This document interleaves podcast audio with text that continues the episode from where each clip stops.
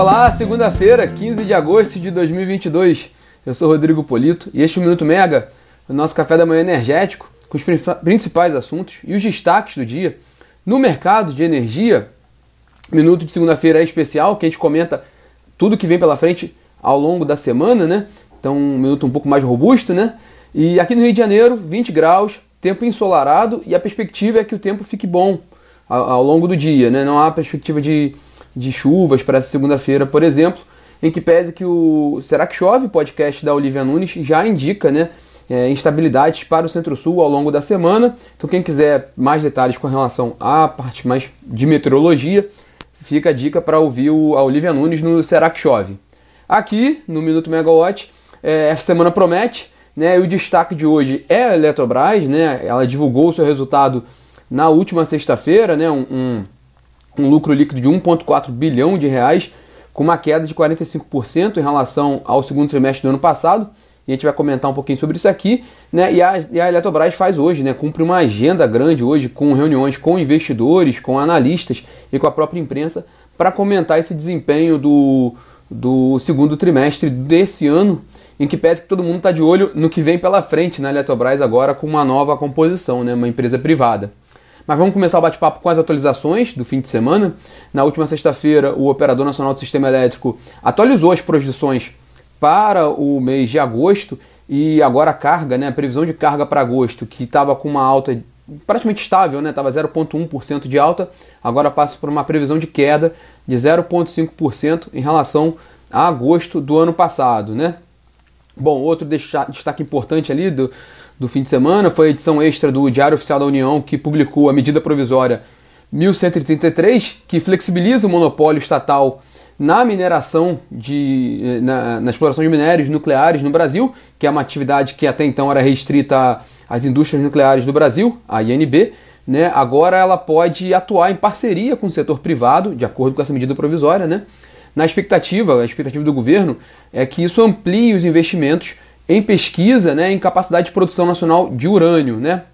Até aí não é muita novidade, porque desde, desde que o atual governo tomou posse, já em várias, várias declarações foram dadas no sentido de que a ideia era de fato abrir a atividade de mineração né, é, nuclear para, para é, empresas privadas, né? A questão toda, né, isso, isso, isso, foi muito colocado né, ao longo dos últimos anos. A questão toda, o que surpreende mesmo, é essa medida provisória ser publicada agora, né? Porque a gente está ali é, já na, na, reta final desse mandato, com um período eleitoral agora, né? Então o, o, Congresso vai estar muito mais concentrado na questão eleitoral do que numa, numa discussão sobre uma medida provisória, né? E o prazo dela, ela sendo publicada agora, foi publicada na sexta-feira. Então ela tem até, considerando o prazo normal de tramitação mais o, o a prorrogação do prazo, até dezembro ali para ser votada. Lembrando que esse ano a gente tem eleição, depois tem Copa do Mundo. Enfim, não é um, um período muito fácil ali para um, uma decisão de uma medida provisória. Mas o fato é que ela foi publicada, né? Está em vigor a MP 1133. E a última notícia do fim de semana foi o resultado da CEMIG, né? A CEMIG divulgou um lucro de apenas 50 milhões de reais contra um resultado de 1,9 bilhão de reais que tinha sido registrado no segundo trimestre de 2021. Né? E aí o resultado é muito em linha com o que a gente tem visto nesse, nesse trimestre. Né? A, a CEMIG reportou um impacto negativo de 1,3 bilhão de reais por causa da Lei 14.385, que é aquela lei que trata do repasse de créditos de PIS e COFINS para os consumidores. Né? É, desconsiderando esses fatores, né, o resultado da, da CEMIG seria melhor. Né? Ela teria um lucro de 1,1 bilhão de reais. Nesse indicador, 63% maior do que havia sido o lucro ajustado da CEMIG no ano passado. Mas essa, pontuação da, CEMIG é importante só para a gente registrar. A gente está chegando na reta final dos balanços, né? E basicamente a maioria das empresas, principalmente que tem ativos de distribuição de energia, reportaram, do ponto de vista contábil, um resultado mais fraco por causa dessa, dessa questão da lei. Né? Eles fizeram as provisões e as contas com relação ao, aos créditos de piscofis que vão ter que ser devolvidos aos consumidores. Então a gente viu esse resultado na Equatorial, agora na CEMIG, a gente viu na Copel. E uma das únicas empresas que não fez esse tra tratamento foi a Light, né, na semana passada. A Light teve um resultado mais forte e a companhia, inclusive na ocasião ali que ela teve a oportunidade de comentar seu resultado com os analistas, ela comentou que ela não é, ela já, já acionou a justiça, né? ela é contra essa, essa lei, ela, ela entende que essa lei não faz sentido e que ela não deve fazer o crédito do PiscoFins, o repasse, pelo menos a contabilização do repasse do crédito do PiscoFins para os consumidores. Né? Bom, fechando o pacotão do fim de semana, né? vamos para hoje né, o destaque do dia, né, às duas e meia da tarde, a Eletrobras faz uma teleconferência com analistas e investidores sobre o resultado do segundo trimestre, que foi o último trimestre da empresa como estatal, né? E a companhia reportou um lucro de 1,4 bilhão de reais, com uma queda de 45% em relação a igual período de 2021, devido principalmente, segundo a companhia, aos efeitos da variação cambial.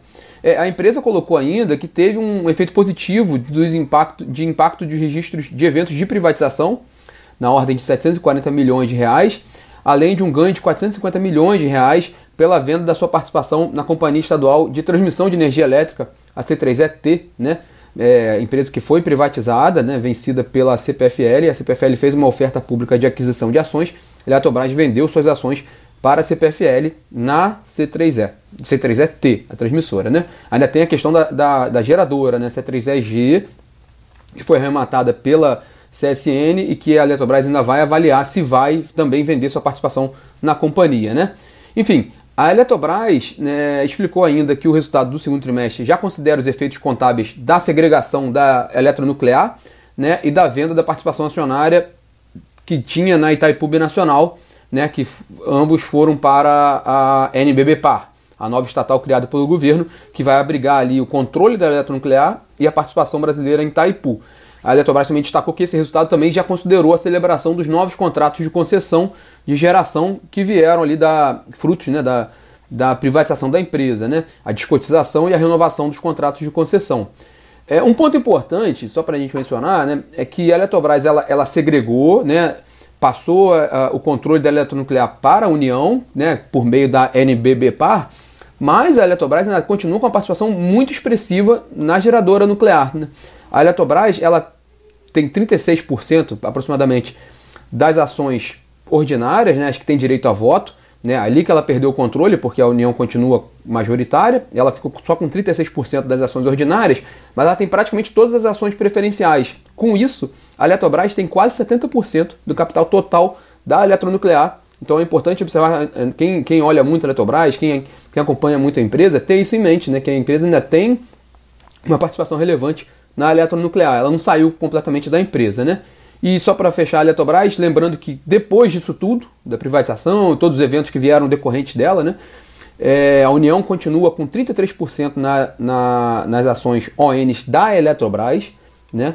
Ela, ela perdeu o controle, né? ela abriu o controle, então ela fica com 33% da, das ações ordinárias da Eletrobras, que tem direito a voto, e 29% do capital total da elétrica. Na teleconferência de hoje da Eletrobras, a expectativa é com relação, com certeza, aos planos futuros da empresa, né?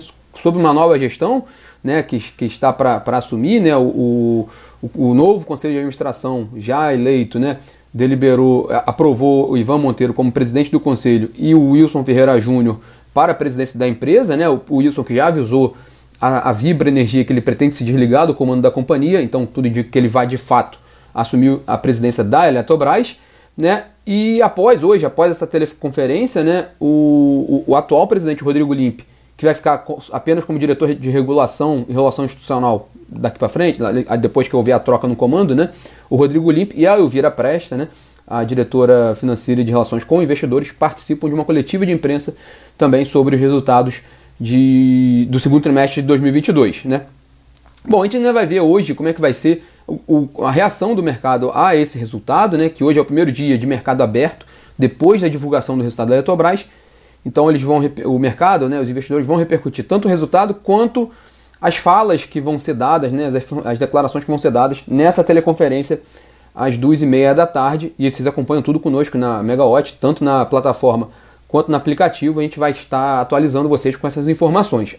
Ainda sobre balanços, hoje a Ômega Energia divulgou o resultado do segundo trimestre, né? Um prejuízo de 93 milhões de reais e faz teleconferência amanhã e agora pela manhã, às 9h30, é a, é a, gigante árabe, né, a Saudi Aramco, petroleira, uma das maiores petroleiras do mundo, né, faz também de, de teleconferência sobre resultados, só uns dados aqui são surpreendentes, né, a Saudi Aramco, ela registrou um lucro de quase 50 bilhões de dólares no segundo trimestre, que é quase o dobro do que ela tinha obtido no segundo trimestre do ano passado, e a produção de petróleo e gás da Saudi Aramco totalizou 13,6 milhões de barris de óleo equivalente por dia, é, só para dar um, um, efeito de comparação, isso é quase cinco vezes a produção total do Brasil. Então é um resultado surpreendente, né? É, é, ela é uma companhia de um porte imenso, fica só esse, esse registro, né? Voltando para o Brasil, a COSAN comenta o resultado do segundo trimestre hoje às 10 horas da manhã. Foi um prejuízo de 125 milhões de reais no segundo trimestre, revertendo um lucro de 941 milhões de reais obtido em igual período do ano passado. O que é interessante na COSAN hoje dessa teleconferência das 10 horas é acompanhar a atualização da empresa com relação aos planos é, relativos a gás petro. Né? Acabou, é, meses atrás, foi concluída né, a, a, a, operação de aquisição da participação de 51% da Petrobras na Gás Petro pela COSAN, na verdade pela Compass Gás e Energia, que é uma empresa da COSAN. E aí, quais são os planos da companhia, da COSAN, para esse segmento? A Gás Petro tem uma participação em vários distribuidores de gás natural do país já, é, já houve até uma aprovação junto ao CAD, né? A, a COSAN já se comprometeu a vender algumas dessas distribuidoras, né? Já houve algumas movimentações nesse sentido é, para atender o, o, o, compromisso com o CAD, né? E concluir ali a, a, aquisição dessa participação de 51% da Petrobras na Gaspetro. Às 4 horas tem teleconferência da Santo Antônio Energia, né? É, empresa responsável pela usina hidrelétrica de Santo Antônio. Ela teve um prejuízo de quase 3 bilhões de reais e essa teleconferência também é uma oportunidade importante para Santo Antônio Energia explicar um pouco é, esse aumento da participação de Furnas na empresa, né?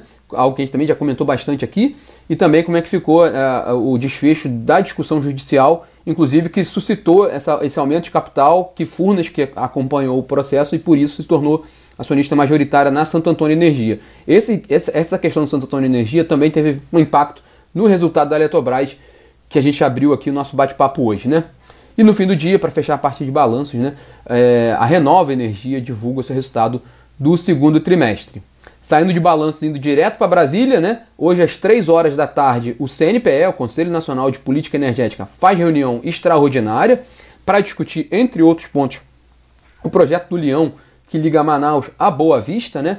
é uma, é uma linha. É, é importante porque ela faz também. Boa Vista é a, un, é a única capital do país que ainda não está interligada, né, não está integrada no sistema interligado nacional. Isso tem um impacto enorme na qualidade do fornecimento de energia lá em Boa Vista.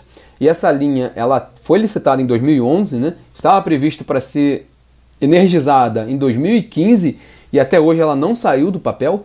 Né? É, então há uma, há uma discussão intensa no governo, uma, uma possível solução para essa linha o que pega lá é mais do que questão ambiental, é uma questão indígena, né?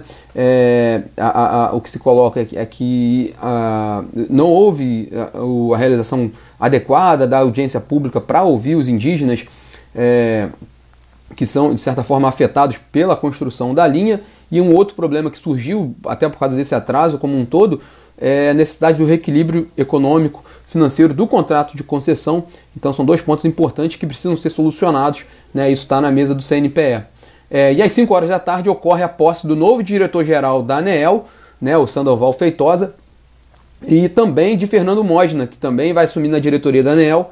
Fernando Mosna substitui Efraim Cruz. Né, o Sandoval Feitosa assume a diretoria geral agora, né, para um mandato de quatro anos. É, a, a, cerimônia ocorre às 5 horas da tarde na sede do Ministério de Minas e Energia. É, a gente já comentou, isso também já está disponível na plataforma, né, tem uma reportagem bem interessante da Camila Maia sobre isso, sobre os desafios que Sandoval Feitosa vai ter pela frente né, na diretoria geral da ANEEL. Ele já tem uma experiência, né, ele teve uma passagem bem, bem relevante na diretoria da ANEEL, agora, mas agora como diretor-geral né, o, o, o que, a agenda que a ANEL tem pela frente que ele vai ter que conduzir ali. Né? Aqui na Megawatt, às duas horas da tarde, a gente tem evento sobre o exame de certificação de operadores da, da Câmara de, de Comercialização de Energia Elétrica, CCE. Vai ser às duas horas da tarde no YouTube da Megawatt. E às 19 horas, às 7 horas da noite, temos o Apaixonadas por Energia, né? Um, um, evento especial, um aquecimento para o primeiro Congresso Brasileiro das Mulheres da Energia. Esse evento ocorre hoje, né?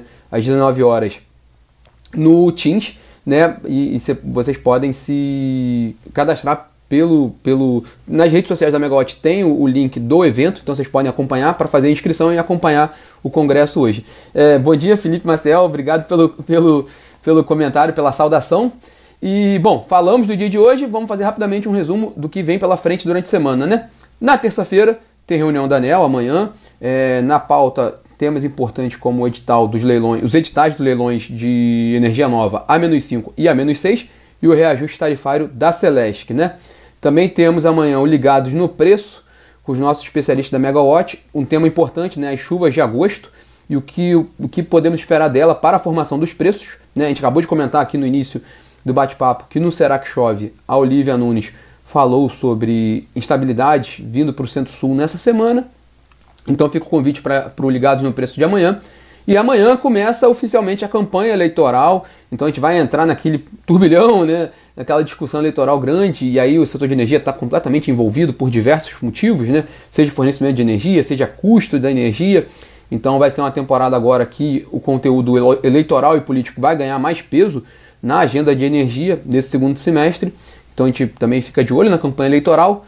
Na quinta-feira tem um webinar da Megawatt em parceria com a PSR, né, sobre a crise energética da União Europeia e como o Brasil pode aprender e ensinar né, com os europeus, né, por causa da, do que a gente já passou de crises, de crises energéticas aqui, as soluções que foram dadas pelo Brasil, como isso pode contribuir também para a União, para a União Europeia. E na sexta-feira, como se não tivesse muita coisa na semana, na sexta-feira a Petrobras faz uma, uma faz Assembleia Geral Extraordinária de Acionistas para, para a eleição do novo Conselho de Administração da Petrobras. Né? É, lembrando só, depois na, lá na sexta-feira a gente vai falar com mais detalhes, mas lembrando que o comitê interno da Petrobras rejeitou, né, no parecer deles, rejeitou duas indicações dos nomes apresentados pelo governo para o Conselho de Administração da Petrobras por questões de conflito de interesse, porque são dois nomes ligados à administração federal atualmente. Né? É, apesar disso, a União manteve as indicações, então eles continuam né, indicados e podendo ser, podendo ser eleitos na sexta-feira. Por outro lado, né, a FUP, a Federação dos Petroleiros, né, e, e centrais sindicais né, já, já se mobilizaram e entraram tanto na Justiça quanto na CVM questionando é, a manutenção desses nomes na lista dos indicados. Então, na sexta-feira, a gente vai ter um desfecho sobre esse processo. E aí é um dos temas para ficar de olho, né? Para fechar nosso bate-papo aqui, o que, que, a gente tem que que, que a gente tem que ficar de olho nessa semana principalmente? Primeiro a Eletrobras, porque hoje vai ter bastante informação sobre o que pode vir pela frente, sobre os primeiros, primeiros sinais que a companhia já está prevendo, né, com, a, com agora com a administração privada. Observar também essa primeira reunião da ANEL com o Sandoval Feitosa, né, como é que vai ser esses primeiros, primeiros passos da, da, da ANEL com um novo diretor-geral agora. E também essa Petrobras aí, essa GE da Petrobras, a Assembleia da Petrobras, o que, que vai vir de composição do Conselho de Administração da Petrobras, e aí isso vai dar muito, muita informação do que, que a gente pode esperar para a Petrobras, principalmente desse segundo semestre, após a, após a eleição do Conselho. Bom, pessoal, muita coisa aí nessa semana, né? E vocês vão atualizando conosco, tanto na plataforma megawatt.energy, quanto no aplicativo também da Megawatt, que vocês já podem baixar. Quem entrou depois aqui no bate-papo, quiser conferir desde o início, já já a gente está subindo o podcast com o Minuto Megawatt de hoje, completo, né? E amanhã está de volta aqui também. Amanhã, terça-feira, às 9 horas da manhã, a gente está de volta no Minuto Megawatt para falar da agenda do dia. Obrigado, obrigado pelo comentário também. Obrigado, pessoal. Tenham todos uma ótima segunda-feira e uma ótima semana. Tchau, tchau.